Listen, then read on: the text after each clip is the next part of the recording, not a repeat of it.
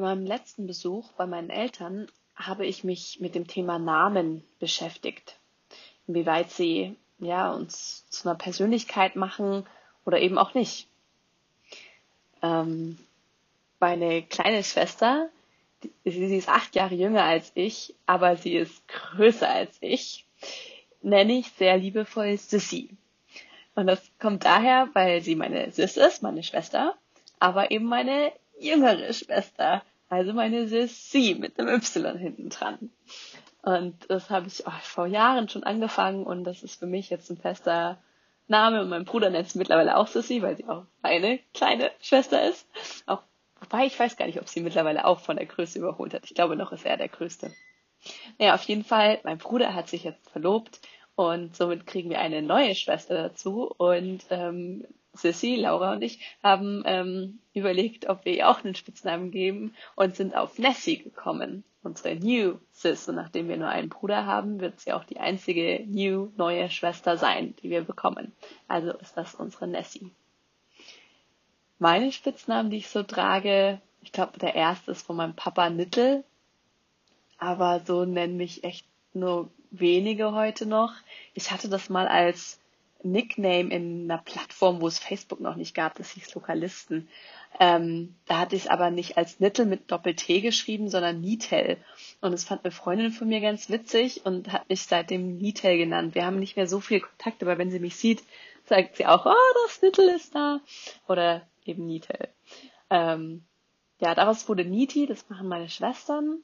Aber ansonsten war so mein Spitzname eigentlich immer Ani bei Freunden. Also gerade Kindergarten und Grundschulzeit war ich die Ani.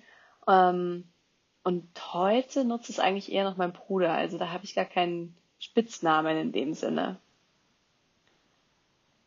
Wenn ich Leuten begegne, dann versuche ich immer gut hinzuhören, was der Name ist von der Person und ähm, mir das zu merken. Es fällt mir nicht leicht, ich habe kein gutes Namensgedächtnis, aber ich finde es sehr wertschätzend, wenn ich jemanden mit seinem Namen begrüßen kann, weil ich dadurch eben nicht einfach random irgendwen begrüße und Hallo sage, sondern ich kann sagen, Hallo Charlotte ähm, und fühle mich dadurch der anderen Person ein ganz Stückes nochmal näher verbunden.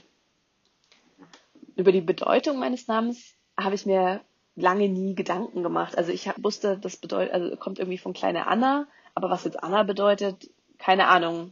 Und jetzt eben, als ich bei meinen Eltern im Februar muss das gewesen sein, war, da kam es irgendwie nochmal auf und dann habe ich das auch gegoogelt und kam darauf, dass Anita wohl irgendwie be bedeutet die Begnadete. Aber Gnade, was ist das jetzt eigentlich? Und ich habe dann meine Mama, ohne jetzt ihr den Hintergrund zu erzählen, gefragt, was für sie Gnade bedeutet. Und ihre Antwort war, beschenkt zu sein. Die Beschenkte. Also ich fühle mich tatsächlich beschenkt in meinem Leben. Aber sagt jetzt diese Namensbedeutung tatsächlich etwas über mich aus? Irgendwie sträubt sich da etwas in mir. Also ich habe gerne in der Hand, wer ich bin ähm, und möchte das mitentwickeln können, Stichwort Persönlichkeitsentwicklung, aber meinen Namen habe ich mir ja nicht selber ausgesucht. Aber was mich bei der Thematik stutzig macht, in der Bibel, da finde ich doch einige Beispiele, bei denen Menschen einen neuen Namen bekommen und dadurch in ihrer Berufung so richtig durchstarten. Zum Beispiel Abraham. Ist bestimmt jedem ein Begriff. Der hieß früher Abram und bekam erst bei seinem Bund mit Gott seinen Namen Abraham, der die Bedeutung hat Vater von vielen. Oder dann Jakob, der den Namen Israel bekommt, weil er derjenige ist, wo dieses, dieser Bund Gottes weiterführt und er wird der, der, der Vater dieses Volkes sein, ähm, des Volkes Israel, das sogar dann nach ihm sozusagen benannt ist. Simon im Neuen Testament bekommt den Namen Petrus, weil er der Fels ist, auf dem die Gemeinde aufgebaut wird.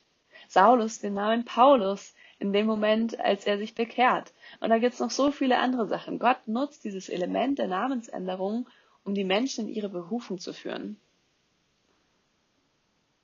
Aber ich weiß noch nicht genau, was das für mich jetzt heute bedeutet. Ich werde mal noch weiter auf die Spurensuche gehen, was es heißt, begnadet zu sein.